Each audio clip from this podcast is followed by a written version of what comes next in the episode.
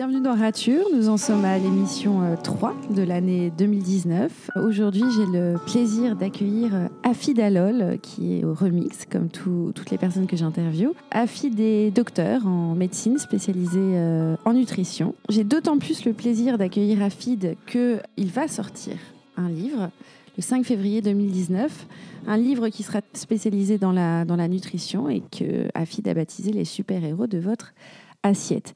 Alors peut-être un petit topo sur le livre quand même avant de commencer sur les ratures, le parcours, l'expérience. Eh ben, merci beaucoup pour euh, cette invitation. Ce livre est un programme d'éducation à la nutrition et à la santé. Il a été fait avec l'idée que euh, quelqu'un qui arrive sur Terre et qui ne connaît pas euh, notre mode de vie et qui ne sait pas comment se nourrir, comment manger, en fait, c'est comme un guide pour euh, bien s'alimenter. J'ai eu le plaisir de le lire en avant-première, c'est les avantages d'être euh, journaliste. Euh, et, j'ai vu qu'il y avait un souci très fort qui apparaît dans ton écriture, c'est l'accessibilité et la simplicité de tes propos. tu fais partie de ces, experts, de ces spécialistes qui, qui cherchent à, rendre son savoir, sa connaissance accessible au plus grand nombre. Est-ce que tu peux nous dire d'où vient ce goût-là, ce goût de, transmettre ce n'est pas juste une question de goût, euh, c'est une question d'efficacité. Euh, mon principe, c'est quand on fait quelque chose, quand on a un but, il faut l'atteindre. Donc, euh, il ne suffit pas d'écrire un livre et de le lancer dans la nature. L'objectif que j'avais, c'était vraiment l'efficacité. Et surtout dans un domaine où il est extrêmement difficile d'apprendre, parce qu'il y a beaucoup de données, et surtout de changer de comportement. Or, l'objectif pour moi était de participer au changement de comportement. Et pour changer les comportements, il faut être très efficace. D'où ce souci euh, permanent de la simplicité et d'être sûr que les gens vont comprendre euh, les propos et ce que ça va leur apporter. Euh, est-ce que tu peux nous parler un petit peu de la structure de ton livre et, et ce que ça défend comme, comme message clé? En réalité, ce livre, avant de l'écrire, j'ai écrit un, scénario qui consiste à protéger les gens de leur fourchette et de leur mode de vie, en fait. Et donc, pour euh, euh, atteindre l'objectif euh, de, de, ce livre, il a fallu d'abord que, que les gens comprennent leur organisme. C'est le terrain du jeu, en fait. C'est dans lequel se passent toutes les interactions avec l'alimentation et le mode de vie. Et donc, l'acteur numéro un de ce livre, c'est le corps humain, sa fragilité, le fait qu'il soit vulnérable, cassable, il est oxydable, inflammable, caramélisable. Donc là, ça fait beaucoup de choses qu'il faut prendre en considération dans euh, l'acte d'éducation. Donc il faut connaître le terrain de jeu, c'est la première mmh. des choses. Ensuite, il y a euh, les, aliments nocifs euh, ce qu'on appelle les, les OCNI. Moi, j'appelle ça les OCNI. Ce sont les ovnis alimentaires. OCNI, ça veut dire objets comestibles non identifiés. Donc, c'est tous ces aliments-là qui sont très dangereux pour notre santé. Et on a les faux alliés, euh, toutes ces, mm. tous ces régimes fantaisistes qui existent, le sans gluten, le, jeûne dans tous les sens du terme, qui sont juste des faux amis, des faux alliés, des, des, des mauvaises solutions. Et à côté de ça, je me suis dit qu'il faut mettre dans l'assiette euh, les aliments qui ont permis à l'humanité d'être aujourd'hui là, mmh. parce que ça fait, ça fait des millions d'années que euh, la nature a développé un, certain nombre d'aliments de, euh, naturels à notre disposition. Et donc, du coup, c'est la raison pour laquelle ce livre s'appelle Les super-héros de votre assiette. Mmh. C'est pas c'est pas des superfoods, la notion de super aliments marketing, c'est pas les baies de Golgi, c'est les vrais aliments qui soutiennent la santé de l'humain aujourd'hui. Hmm. Est-ce que ce livre résulte pour toi d'une d'une urgence un peu sanitaire. Est-ce que tu as l'impression qu'il faut euh, à tout prix marteler ces messages-là dont tu viens de parler pour sauver un peu une humanité qui, qui disparaîtrait dans une, une alimentation euh, faite de mauvaises croyances ou de, clichés ou... Est-ce qu'il y a cette urgence chez toi? Il y, a, véritablement une urgence. aujourd'hui, euh, vous constaterez qu'on est, qu'on est en train de vivre euh, quatre paradoxes euh, qui sont des vrais exponentiels. Le premier, c'est le fait de dire qu'aujourd'hui, on a un niveau de connaissance sur la nutrition que nous n'avons jamais atteint dans notre histoire. C'est-à-dire qu'on a les données pour sauver notre peau. La deuxième chose, c'est que on a aujourd'hui atteint un niveau de possibilité de communication qu'on n'a jamais atteint avec tous les moyens dont on dispose. Et pourtant, on est dans une ignorance abyssale. Le dernier problème pour clôturer les quatre points, c'est que on n'a jamais été aussi malade. Donc il y a un problème. Hmm.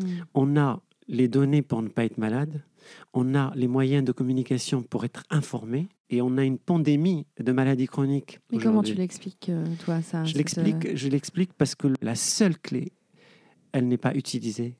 La clé, c'est l'éducation à la nutrition. L'éducation, c'est le moyen le plus puissant qui puisse changer mm. notre destinée, en fait, aujourd'hui. Et que ça soit l'ignorance euh, dans n'importe quel domaine, elle, euh, est dévastatrice. Euh, et mm. donc, pour la nutrition, c'est grave, puisque c'est notre santé qui est attaquée parce qu'on ne sait pas. D'ailleurs, ma devise, moi, dans, dans toute cette démarche, c'est que j'ai toujours dit, nous voulons vivre dans un monde dans lequel personne ne tomberait malade gravement par simple ignorance nutritionnelle. Hmm. C'est un peu dommage de ne pas savoir et d'être malade parce qu'on n'a pas su. Hmm. Qu'est-ce qu'il faudrait, selon toi, euh, raturer dans l'éducation actuelle pour, euh, pour euh, reconnecter les gens à une, à une bonne manière de s'alimenter? Je pense que ce qu'il faut, ce qu'il faut raturer, pour être logique avec ce que j'ai dit au début, c'est d'abord toutes ces, ces offres euh, qui sont nocives, toute l'agro-industrie, euh, tous ces gens qui ne tiennent pas compte de, notre santé, et puis toutes les, ce que j'appelle les faux alliés, les fausses solutions, parce que ça, il y a beaucoup de gens qui sont, qui sont là-dedans. Euh, ils vous parlent que de sans gluten, ils vous parlent que de jeûne, ils vous parlent de cétogène, hyperprotéiné. Or ça, c'est des, des leurs. La détox, c'est un leurre. Donc tout ça, il faut le raturer c'est un parasitage extrême des gens, parce que les gens, ils, adorent ces, trucs un peu atypiques, bizarroïdes, etc. Ils s'accrochent à ces choses-là, on ne sait pas pourquoi. Parce que l'humain, alors quand ils ne comprennent pas les choses complexes un peu de la nutrition, on va vers le plus simple. Donc. Mm. Et surtout, écrire une autre page. Mm que tu, que, que, tu proposes, du coup, avec ton livre aussi. C'est euh, une manière d'aller vers, euh, vers autre chose. C'est déjà un pas vers l'éducation. Après, il faudrait, il faudrait mon, lire. Mon, livre, c'est un livre d'éducation. Hmm. Après, aujourd'hui, la, la, la, la, problématique, l'obstacle d'aujourd'hui, c'est que les gens ne lisent plus. Euh, ils lisent très peu. Et donc, du coup, c'est assez compliqué. Mais il n'y a pas, c'est Larousse qui t'édite, et Larousse ne cherche pas peut-être à relayer, euh, parce que c'est très graphique ton livre, à relayer certains graphiques sur euh, Internet, de manière à ce que ton livre soit un peu plus interactif ou qu'il ne soit pas forcément nécessaire de lire, de le lire dans son intégralité. Quand j'ai euh, décidé de, d'écrire ce livre, en fait, je me suis posé toutes les questions les plus importantes, c'est-à-dire quels sont les obstacles à l'apprentissage et quels sont les obstacles au changement de comportement? Je me suis dit que il, fallait absolument, puisque j'ai changé de vie, j'ai fait une rature sur ma vie professionnelle pour m'intéresser euh, spécialement à l'éducation, à la santé, à la nutrition, il faut que ça soit efficace. Il faut qu'on se donne toutes les chances possibles pour changer le monde. Et l'image, ça aide. Et en fait, du, coup, justement, justement, pour moi, dans ce livre, il y a toujours deux volets. Le premier, mmh. c'est l'efficacité de, l'éducation, ce qu'on appelle les sciences neurocognitives que j'ai injectées dans ce programme, notamment l'image, la pensée visuelle, c'est un, outil majeur qui renforce l'efficacité de l'éducation. Une fois que cette partie de l'éducation est efficace, puisque quand je fais des conférences, les gens ils sortent, ils sont marqués par des mmh. images et des, des propos, donc là on atteint l'objectif de ce côté-là. Alors après, on a comment changer les comportements ben Là, on fait appel à la psychologie comportementale mmh. dans la manière de, raconter le livre. Donc le livre, il raconte la psychologie comportementale qui est infusée partout. Mmh. qui permet de, de, de, dire les choses de telle sorte que ça interpelle profondément et que ça provoque du changement. Ça interpelle et, euh, et on mémorise très facilement tes conseils. J'en ai, j'en ai déjà appliqué euh, plusieurs et j'ai même pas besoin de les noter sur une, un post-it, je les ai, je les ai en tête. notamment le fait qu'il faille consommer trois tasses de thé par jour, manger du chocolat noir à plus de 75%. Enfin, j'ai retenu plein d'enseignements et merci à FID pour ça. Donc, je vous conseille de le lire. Il sort donc le, 5, février. Voilà. Est-ce que tu peux revenir un petit peu sur euh, ce parcours de, pur docteur que tu as eu pour aller vers autre chose alors moi, j'ai été un médecin de terrain, en fait, pendant quelques années dans le sud de la France. J'ai appris beaucoup de choses parce que j'ai travaillé par hasard, je me suis trouvé dans des médecines de catastrophe, le SAMU, les, urgences, la réanimation, euh, pompiers, médecins des pompiers, etc. Et ça a été une expérience absolument fabuleuse. J'ai travaillé à Paris, euh, Rothschild, euh, hôpital Rothschild, sur le sida, l'infectiologie. Et donc, à un moment donné, il y a une rature, mais qui n'est pas du tout contrainte. C'est-à-dire que j'étais bien dans cet hôpital et j'ai fait une transition vers l'industrie pharmaceutique. Qu'est-ce qui a motivé principalement cette... C'est euh, juste une envie de, voir autre chose. Parce que dans l'industrie pharmaceutique, contrairement à ce qu'on peut croire, on, apprend beaucoup de choses parce qu'il y a des moyens pour faire euh, du bon travail, beaucoup, beaucoup d'argent qui permet d'aller de, de, explorer encore plus. Et surtout, euh, quand on fabrique des médicaments, on est obligé de connaître par cœur les maladies. Mm. Du coup, j'ai appris beaucoup sur la, genèse des, la des maladies dans l'industrie pharmaceutique. Et puis à un moment donné, on, se dit, euh, cette, musique, budget, chiffre d'affaires, rentabilité, mm. budget, chiffre d'affaires, rentabilité, à un moment donné, tu te dis, bah, ça fait la neuvième année où on ramène beaucoup de chiffres d'affaires, puis ça n'a plus de sens pour moi voilà, je me suis dit que là, c'est fini. J'ai fait le tour. Je n'ai plus envie d'y mettre les pieds. Je connais l'industrie pharma, je connais les médicaments, je connais l'alimentation, je connais des choses. Et ben maintenant, c'est le moment d'aller éduquer et faire de la prévention. Hmm. C'était un peu la, prévention, c'était ça, un peu la somme finalement de, de ta carrière de médecin et euh, de ta carrière dans l'industrie pharma. Euh, donc euh, les connaissances de l'un empiriques et les connaissances de l'autre peut-être un peu plus théoriques sur les médicaments t'ont conduit à ce que tu fais aujourd'hui ça, me semble assez logique comme, euh, finalement comme parcours. Mais c'est exactement ce que tu viens de dire en deux mots.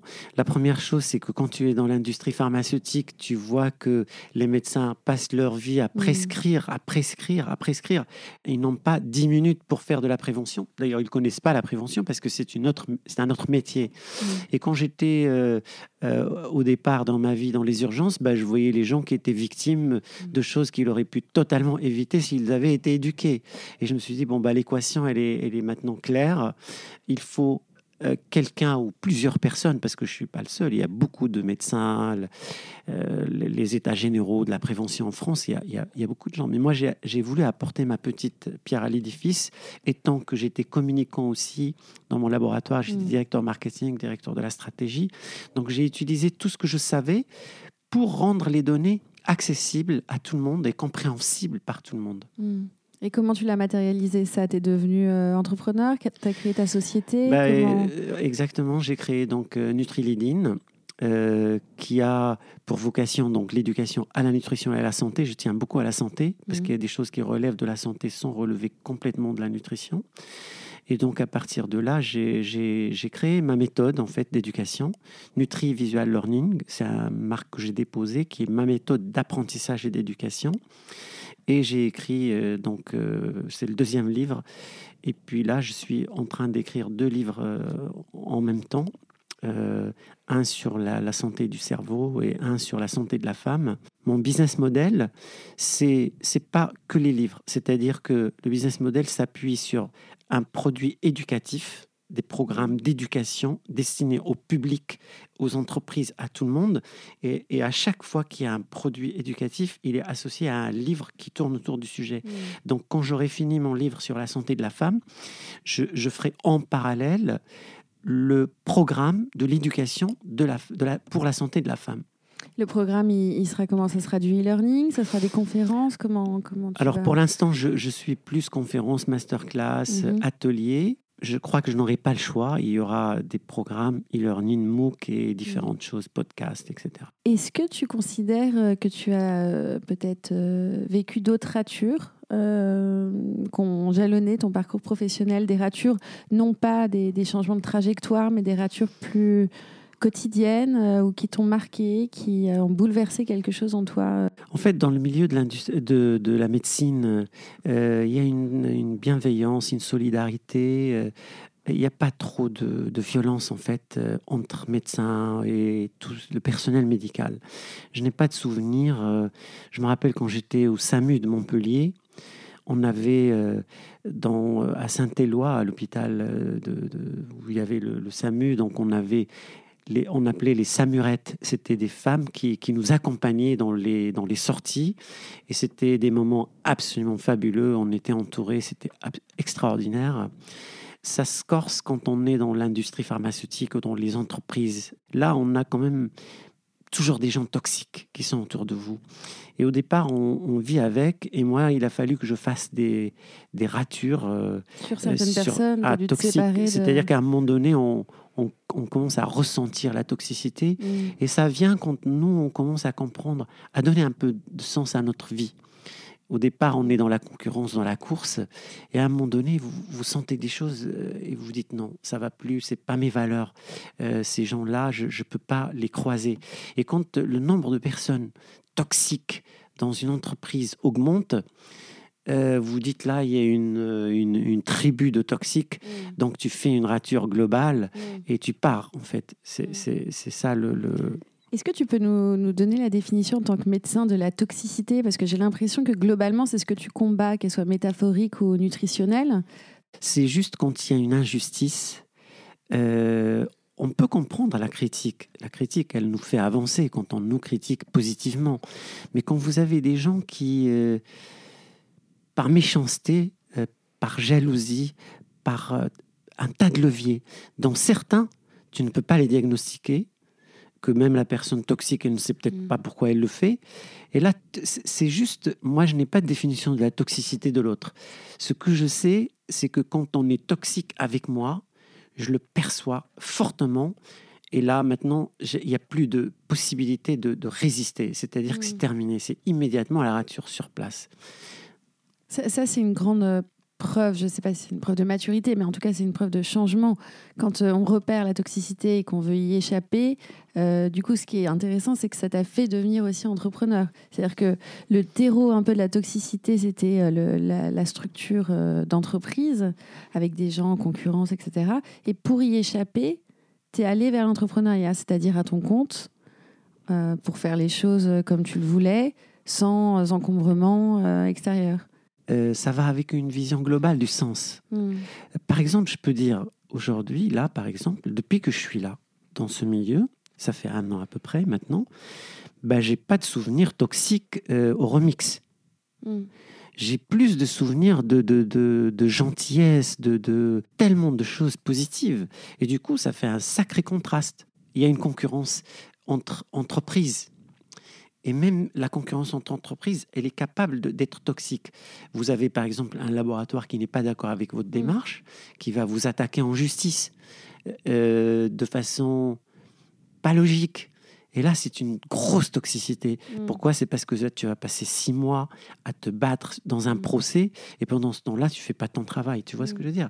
Il y a une toxicité globale insupportable. Donc l'absence de toxicité permet de se centrer exactement sur ce qu'on veut faire et, euh, et de se libérer, en fait, de se libérer l'esprit et donc le cerveau. Tu l'étudies un peu puisque tu vas écrire un livre, ou tu es déjà en train d'écrire un livre sur le cerveau. C'est un livre qui est, qui est extraordinaire. Pour moi, c'est peut-être le livre le plus important parce que c'est ce qui va permettre d'apprendre à entretenir son cerveau pour deux objectifs. Le premier, c'est vraiment utiliser le potentiel maximum de sa, de, de sa performance cognitive, son intelligence, sa capacité d'apprendre, etc. Parce qu'on n'est on n'est pas au maximum. Et moi, le travail que j'ai fait, c'est pour être chacun au maximum de son potentiel intellectuel et cérébral. Le deuxième objectif de ce livre, c'est de réduire le risque des maladies neurodégénératives et l'Alzheimer. Et je donne des solutions qui changeraient totalement la vie des gens. Parce qu'il y a des choses qui sont totalement évitables et nous, on, on ne sait pas comment s'y prendre. Et c'est la même dynamique que les super-héros de votre assiette, avec autant de d'images, euh, d'enseignements, le même processus cognitif. euh, Exactement, Ouais. exactement. La seule différence, c'est que ce livre, comme il est focalisé que sur un organe, l'organe le plus stratégique du corps, Mm. le titre pourrait être Prenez le contrôle de votre cerveau, et le sous-titre, ça, ça peut être Suivez le plan mindset. Mm. Et le plan mindset, c'est quoi? C'est cette stratégie pour protéger son cerveau au maximum en utilisant les dernières données de la science disponibles aujourd'hui. Ça, c'est un point qui est important hein, dans ton travail, c'est qu'il est très renseigné. Tu, tu as l'air de lire beaucoup de magazines, de, de résultats de, de recherche. Peut-être tu mets un point d'honneur à, à crédibiliser aussi tes idées par, euh, par le chiffre. Il faut savoir juste une chose euh, simple euh, dans le monde médical. Si aujourd'hui, nous, on est là, on est bien soigné, c'est grâce à quelque chose qu'on appelle la médecine fondée sur l'épreuve. Mm. C'est ce qui distingue la médecine fondée sur l'épreuve par rapport à la médecine euh, charlatanesque. Et donc, la médecine fondée sur l'épreuve, ça veut dire que tout, tout ce qu'on va te faire quand tu vas voir un médecin, il va pas te faire quelque chose juste comme ça qui vient à l'esprit. C'est parce qu'il y a la science, il y a un consensus qui permet de dire je vais te soigner selon la médecine factuelle, Mm. les faits Mm. Et aujourd'hui, dans ma démarche, moi, j'ai appliqué la nutrition fondée sur l'épreuve. Il y a des, des banques de, de- de- de données internationales où il y a tous les articles scientifiques les plus pertinents, les plus avancés que j'utilise pour les mettre dans l'assiette. Est-ce que euh, tu aurais peut-être une, euh, un dernier mot à ajouter ou une phrase, une citation de quelqu'un qui t'inspire au quotidien, qui te donne envie, euh, qui te donne des ailes chaque jour pour mener ton combat? J'aime bien dire euh, connais-toi toi-même parce que en fait, c'est une réflexion intéressante qui me permet de mettre d'être dans mon domaine quelque part nutrition, santé euh, et puis euh, au-delà en fait. Connais-toi toi-même, c'est c'est en fait c'est sur sur toi-même, sur ta psychologie, ce que tu es et qu'est-ce que et ne te prends pas pour un dieu. En fait, c'était ça le- le- le- le dogme socratique. Et moi, j'y intègre aussi, puisque je suis dans la nutrition, connaître ton corps. Comme je l'ai expliqué tout à l'heure, ses fragilités. Plus on connaît notre corps et notre âme et notre esprit, si on peut euh, utiliser ces termes-là, mieux on peut les entretenir et aller dans la bonne direction. Mm. Pour finir, euh, il y a aussi euh, une, une phrase euh, de, de la Grèce antique qui est Connais-toi toi-même, il n'y a rien de trop. Rien de trop, c'est soyons modérés, faisons attention à ce, qu'on, à ce que, ce que l'on fait euh, dans, dans notre vie. Parce qu'on est dans l'abondance, les excès. Mm. Or, il est intéressant de non seulement de connaître, de se connaître soi-même, mais aussi de savoir se limiter, Mesurer les mesurer, choses. L'équilibre, quoi. Exactement, Psychique, nutritionnel, à tous les niveaux. corporel, cérébral. Absolument. Merci à Phil pour, euh, pour ce temps ensemble et euh, à bientôt dans Rature. Merci beaucoup.